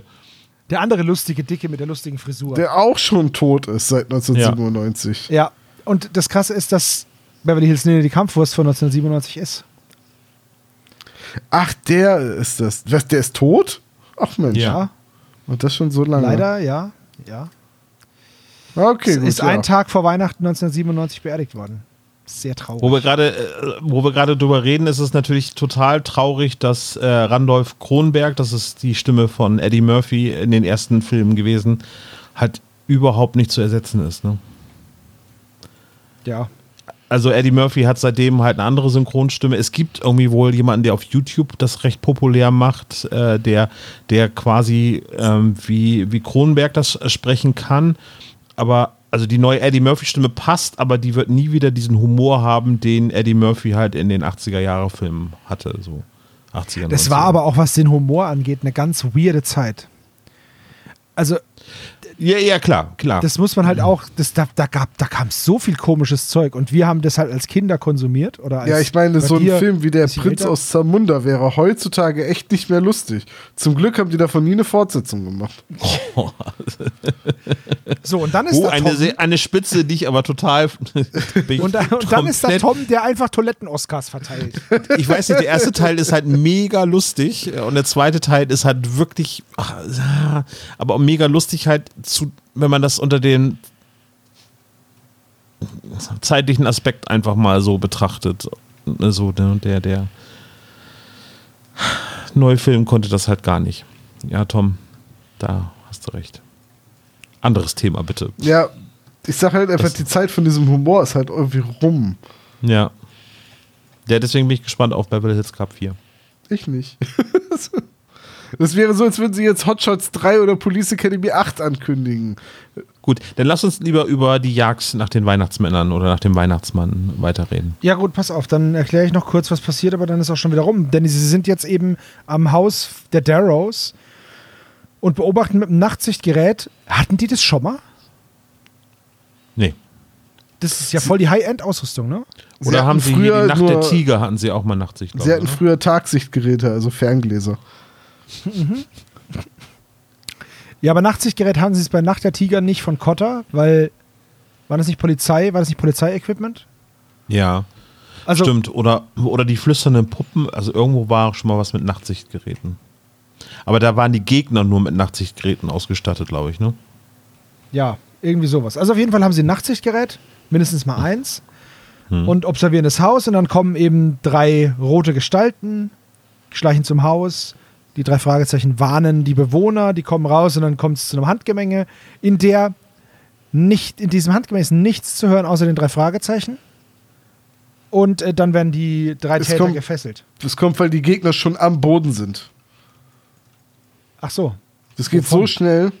Direkt ausgenockt mit dem Ja, Kojiyashi au- oder wie es heißt. Genau, und deswegen hörst du nur noch die drei Fragezeichen kämpfen, weil die Täter haben eigentlich schon aufgegeben. Die sind direkt Hammer. niedergerungen worden. Das ist, äh, das ist der Überlichtgeschwindigkeitstritt von Peter. Ne, wahrscheinlich haben sie einfach gesagt, ja, verdammt, äh, all die Kampfgeräusche nehmen wir jetzt schon auf, weil die anderen drei Sprecher stehen, stecken noch im Verkehr. Das, das, das fällt schon nicht so auf. Wusstet ihr, dass alle Chuck Norris-Sprüche von Peter Shaw inspiriert worden sind? Ja, Habe ja. ich gehört, ja. Peter Shaw schläft mit einem Kissen unter seiner Pistole. Oh mein Gott. Nach Peters Geburt haben die Ärzte gefragt, wie seine Eltern heißen sollen. Wisst ihr, wie viele Liegestütze Peter kann? Alle. Exakt. Das liegt aber daran, dass Peter bei einer Liegestütze sich nicht abdrückt, sondern die Welt wegdrückt. Ja, ja, so. Peter, Peter hat Geschichte geschrieben. Die ganze. Das, Oh Gott. Peter hat auch bis zur Unendlichkeit gezählt. Zweimal. ja. Am beeindruckendsten war ich, als Peter die Drehtür zugeschlagen hat. Das war super. Ja. Wir sollten aufhören. Sonst kommt Peter und macht uns platt. Ja, Just, Peter klebt Tische unter das, unter das Kaugummi. Genau. Ju- Justus und Bob können ihren Namen in den Schnee pinkeln. Peter macht es mit Asphalt. Stell dir das mal vor. Man würde jedes Mal so ein Loch in Asphalt pinkeln, das wär's ja. Oh Gott, Deutschland Das- wäre besät von Schlaglöchern. Huiuiui. Das Monster schaut nachts unter das Bett, ob Peter da drunter liegt. Ja, genau. So, also, ich löse mal die Geschichte kurz auf, ne? Ja, bitte. Die drei Weihnachtsmänner sind gemeinsam losgezogen, weil es Angestellte dieser Forlays-Filialen sind, die auf die Missstände aufmerksam machen wollten, indem sie bei den Übeltätern einbrechen und dort Drohbotschaften oder Botschaften aktionistischen Charakters äh, hinterlassen haben. Sie wollten dafür sogar die Presse einschalten, es hat sich dann aber wegen des Schnees etwas zerschlagen und wie das immer so ist, wenn drei Leute was zusammen machen, ist einer ein Arsch. Eins, Olaf zwei, egal. Hallo. Der kam mir jetzt spontan. Entschuldigung. Alles gut. Der kann auch raus, wenn du willst. Oh. Ich fand das witzig. Entschuldigung, das ist mir gerade eingefallen. Ich dachte mir, wenn drei Leute was machen, ist ein Arsch. Hey, warte mal. Nein, Sch schnell, bevor einer von den beiden was sagt. den darf man nicht liegen lassen. Ach ja. Oh, oh, sonst, auch sonst wünsche ich mir frohe Weihnachten. so, okay. Ähm, also, und äh, der eine von denen, der einzige, der einen Namen hat, der wird nämlich Roy genannt, weswegen ich, Blitzbirne, natürlich davon ausgehe, dass Mann 3 Roy ist, weil der Sprecher heißt Roy Martens. Und vielleicht haben die Sprecher im Studio versehentlich dann einfach Roy gesagt, weil der Mann hat ja keinen Namen, aber die mussten ihn irgendwie ansprechen. Ist doch gut. So, ne? Künstlerische Freiheit, Ins äh, Improvisation nennt man sowas. Künstler Royische Freiheit. Oh, wow. Komm schon, der war nicht so schlecht. Also, Also der Roy da hat, ist buchnah ist ein filmnah war besser, ja? Also bitte. ja, ich habe den nur nicht verstanden. Du hast meinen direkt verstanden. Welcher Witz ist jetzt Ja. besser? Ach gut, hast Ja? gewonnen. Das, ist ja du kannst eine riesen Böller haben und dann ist die Lunte einfach zu kurz. Hm. Titel dann- für Sextape. Geht er nicht hoch. Ja, ich merke auch gerade, was ich, Ich sage. kann eine Riesenlunte haben. ja, eine riesen, riesen Lunte, aber der Böller ist einfach nicht. Ist einfach nix, du. Also, und äh, Roy hat seine Kollegen hintergangen. Der hat sich nämlich gedacht, ah, was brauche ich einen Job? Ich kann ja Tinnef klauen und in meinem Zombie-Weihnachtsmann-Kostüm verstecken und die Botschaften, anstatt dass er die hinlegt, aber na gut, die schmeißt er weg in die Mülltonnen der Leute. Smarty Pants wird deswegen auch eingebuchtet und jetzt bekommen wir unser, unser Weihnachtswunder, denn die seelenlose Managerin Sarah Hayes, ihres Zeichens außerdem noch freischaffende Immobilienmaklerin. Also was, also Immobilienmaklerin und Geschäftsführerin, was, was sch- schreit denn mehr nach herzlos als das? Vielleicht noch Banker oder so. Versicherungsvertreterin. Liebe Spezies, die ihr bei einer Bank arbeitet. Nein, euch meine ich natürlich nicht. Ich meine nur die anderen doofen Banker. Genau. So, also auf und jeden äh, Fall. unsere Statistiken haben auch gezeigt, dass wir keine Immobilienmakler als, als Hörerinnen und Hörer haben. Und wenn doch, warum ist, warum so teuer, Brudi? so, also, und ähm, ja, Sarah Hayes ähm, hat sich jetzt gedacht, ah, hm, vielleicht ist vor Weihnachten die Leute rausschmeißen doch nicht so nice. Und äh, vielleicht soll ich weniger Scrooge sein und mehr Knutsch. Und deswegen ähm, strukturiert sie das Unternehmen jetzt sozialverträglich um und alle gekündigten Mitarbeiter bekommen ihre Jobs zurück. Und das, liebe Kinder, ist das Weihnachtsmärchen von 2023. Oh, voll schön. Ich fange mal mit dem Fazit an. Das ist viel besser als Gold, ne? Ja. Äh, komm heraus. äh, Ja, kurze Geschichte, äh, die eigentlich so schon zu Ende ist, als sie gerade angefangen hat. Äh, Das ist, ähm, da fehlt mir so ein bisschen das ganz Besondere, außer dass es jetzt so, so ein herzensgutes Ende dann halt gibt. Aber ansonsten ist mir die ein bisschen zu kurz geraten. Soll ich, bevor Tom drüber bügelt? Ja. Also, ich finde, und jetzt äh, bitte hört zu, bevor ihr wieder doof drauf loslacht. Ich weiß, was ich sage. Ich finde, wir haben ja bei der Geisterlampe gesagt, es wäre ein toller Drei-Fragezeichen-Fall auch gewesen, wenn man ihn ein bisschen ausstaffiert hätte. Ich glaube, Jagd auf den Weihnachtsmann wäre ein passabler TKKG-Fall geworden, weil dieses Verbrechen mehr so nach TKKG klingt. Oh, da hast du recht. Ja. Und äh, ich, Oh, das trifft es ziemlich gut, ja. ja, ne? Und äh, das hätte man natürlich auch noch ein bisschen ausstaffieren können, weil, also bei TKG gibt es ja auch ein Yeti in der Millionenstadt, da gibt es auch so verkleidetes Zeug und so. Und das sind, ähm, das sind immer Fälle mit verkleideten Tätern, die aber im Gegensatz zu den drei Fragezeichen nie irgendwie was Mystisches bekommen, sondern jeder weiß, er ist ein verkleideter Dude. Das sind also keine Scooby-Doo-Geschichten, sondern halt, ja, irgendeiner verkleidet sich, um nicht erkannt zu werden. Und äh, ich finde, dass das eine, eine ganz okaye oder eine ganz gute TKG-Folge hätte werden können, weil man kann natürlich mit den Opfern, das kann man langsamer erzählen, man kann die Opfer nacheinander abklappern und ich glaube, da hätte man auch eine längere Geschichte daraus machen können. Also das waren jetzt 15 Minuten, also dreimal so lang hätte man hinbekommen. Und dann ist man bei 45 Minuten und dann ist es passabel. Aber wer hätte es im Umkehrschluss nicht auch bedeutet, dass es denn eine gestreckte Kurzgeschichte gewesen wäre, hätten wir die als lange Folge besprochen? Was?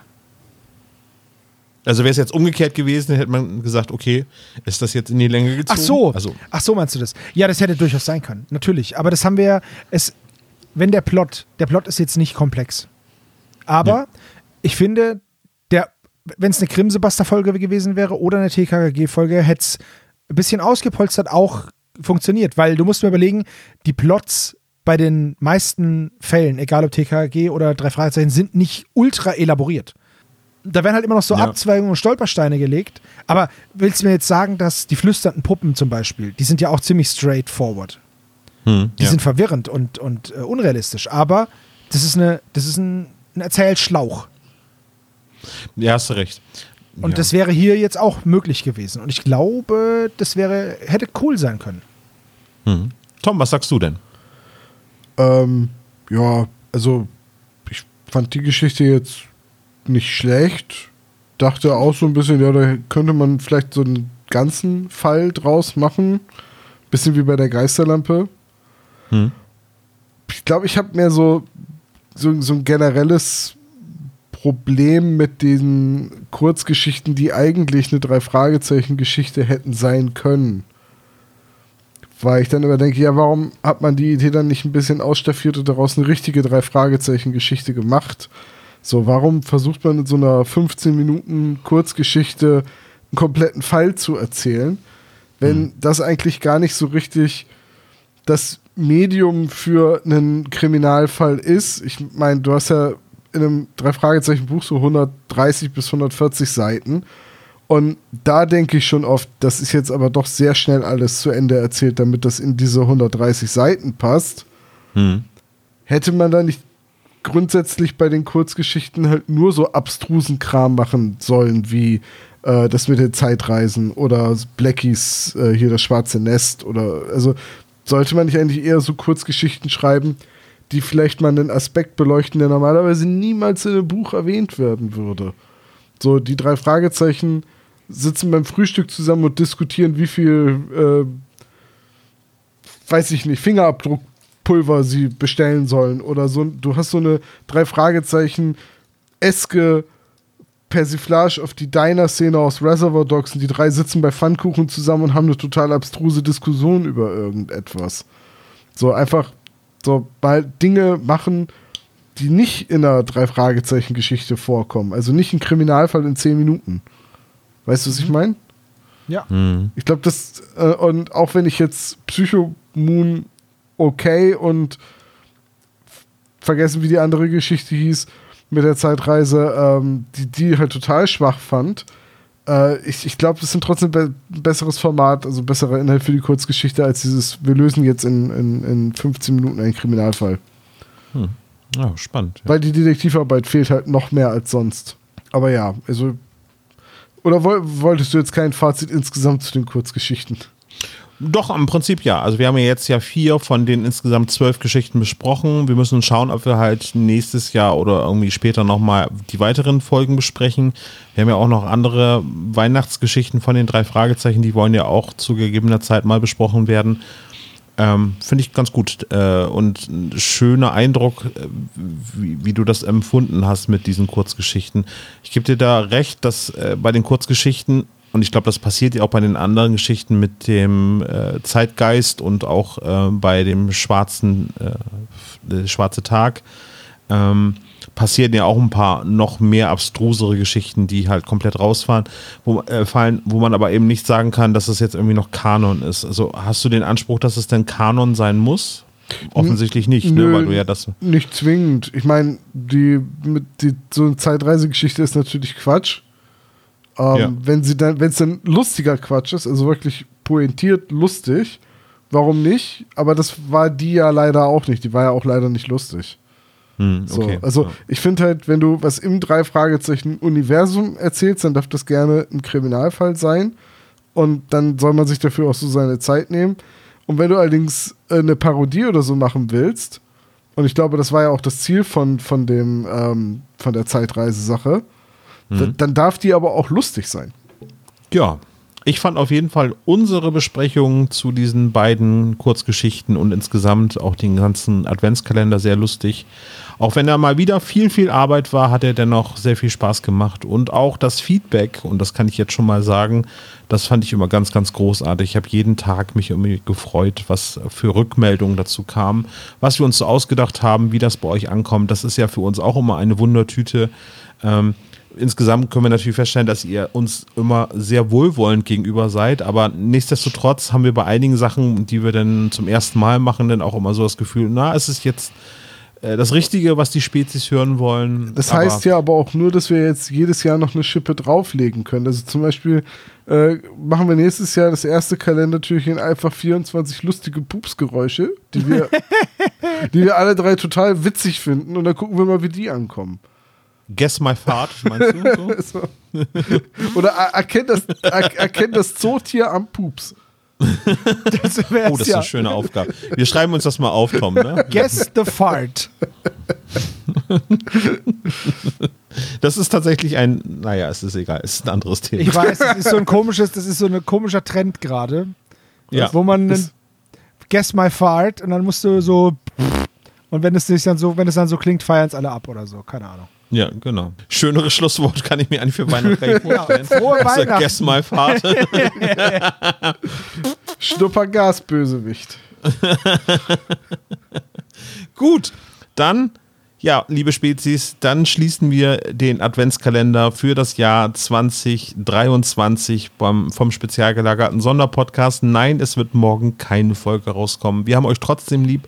Feiert also schön Weihnachten mit euren Liebsten und genießt die freien Tage, sofern ihr welche habt. Wenn ihr arbeiten müsst, seid ihr in unseren Gedanken natürlich mit eingeschlossen.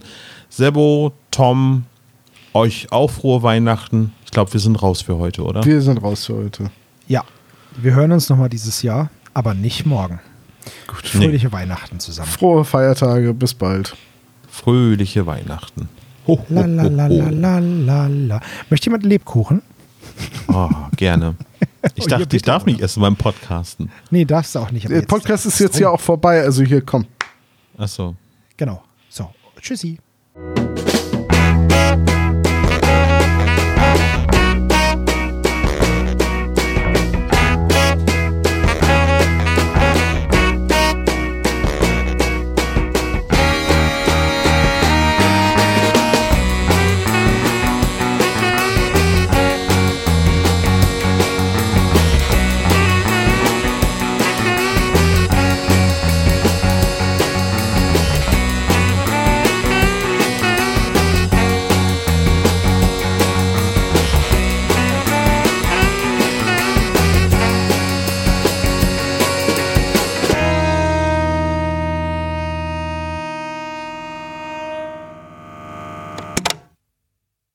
Das war der spezial gelagerte Sonderpodcast.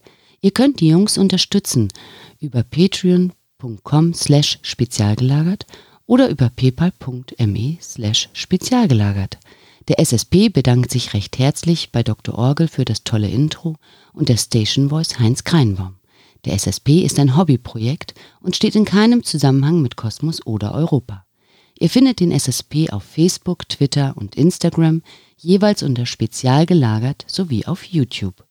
Außerdem könnt ihr die Jungs auf dem SSP Discord-Server antreffen.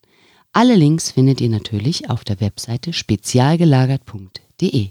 Bis zum nächsten Mal.